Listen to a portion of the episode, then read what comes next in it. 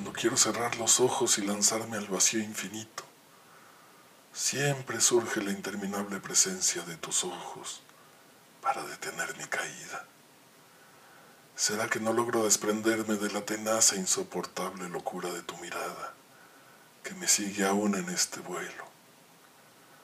¿Será que la muerte también lleva tus ojos y llevo años dentro del ataúd?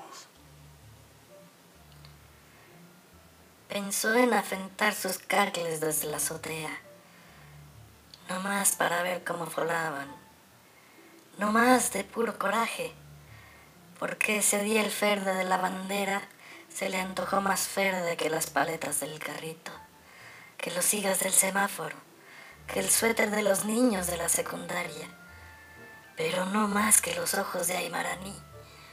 No había nada más verde que los ojos de Aymaraní. Y allí iban un cacle pegadito al otro, como correteando al viento, como los pájaros que son bonitos, porque son las aves de la ciudad.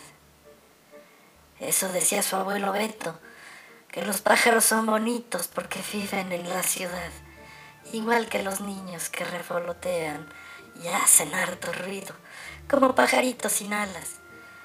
Pero siempre que le decía a su abuelo Beto, que él quisiera volar en un día. Su abuelo Beto se le quedaba nomás mirando y le decía que no, que los niños no podían volar porque no tenían alas. Él quería mucho a su abuelo Beto porque siempre lo cuidó desde chiquito y sabía que su abuelo Beto sabía mucho, pero pensaba que en eso estaba equivocado porque los lobos no tenían alas y también sabían volar y además eran verdes, los que eran verdes, porque había otros que eran grises, como todo lo demás que no era verde. Había muchas cosas que eran verdes. Claro que había más que no más eran grises. Pero la bandera y los árboles, y los taxis y los peceros, y un montón de anuncios y ventanas también eran verdes. Pero lo más verde eran los ojos de Aymaraní. Aymaraní ya iba en la secundaria.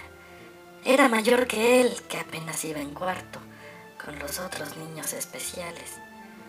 Pero eso a él no le importaba, porque era el más grande de su grupo, aunque no supiera diferenciar muy bien las B's de las F's. Y además, Aymaraní siempre le sonreía con la risa verde de sus ojos, porque Aymaraní no sonreía con la boca como los demás. Aymaraní siempre le sonreía con los ojos. Por un momento dejó de hacer sus cacles para voltear a donde un avión volaba orgulloso, dibujando su sombra en los edificios, y recordó el dibujo de su libro, ese del hombre que tenía alas en los zapatos, y sonrió al pensar que cuando sus cacles se acostumbraran y perdieran el miedo de volar, él que pesaba menos, iba a poder alcanzar ese afianzote para subirse a su ala, para enseñarle a todos que él no necesitaba alas para volar. Entonces vio lo cerquita que estaba del suelo y pensó que mejor hubiera afentado primero sus cacles para que fueran aprendiendo a volar sin el peso de su cuerpo y ya después, cuando hubieran aprendido, ya hubiera brincado él también pero ¿qué tal que si ya hubieran aprendido y no querían regresar? Como los pájaros que encontraba tirados bajo los árboles. ¿O qué tal si había otro niño más rápido que lo estuviera espiando y los agarraba antes? Como ese niño que había visto a la salida robándole la sonrisa verde de Aymaraní. Ese pensamiento le dolió, como si el niño le hubiera vuelto a pegar, como si volviera a oír a todos los otros niños grises, haciendo bola a su alrededor, gritándole tarado, tarado. Y Aymaraní cerrando sus ojos verdes para no ver la sangre. Aymaraní, que al día siguiente enjuagó dos lagrimitas verdes cuando vio un zapatito medio escondido en una esquina, como pajarito que no aprendió a volar.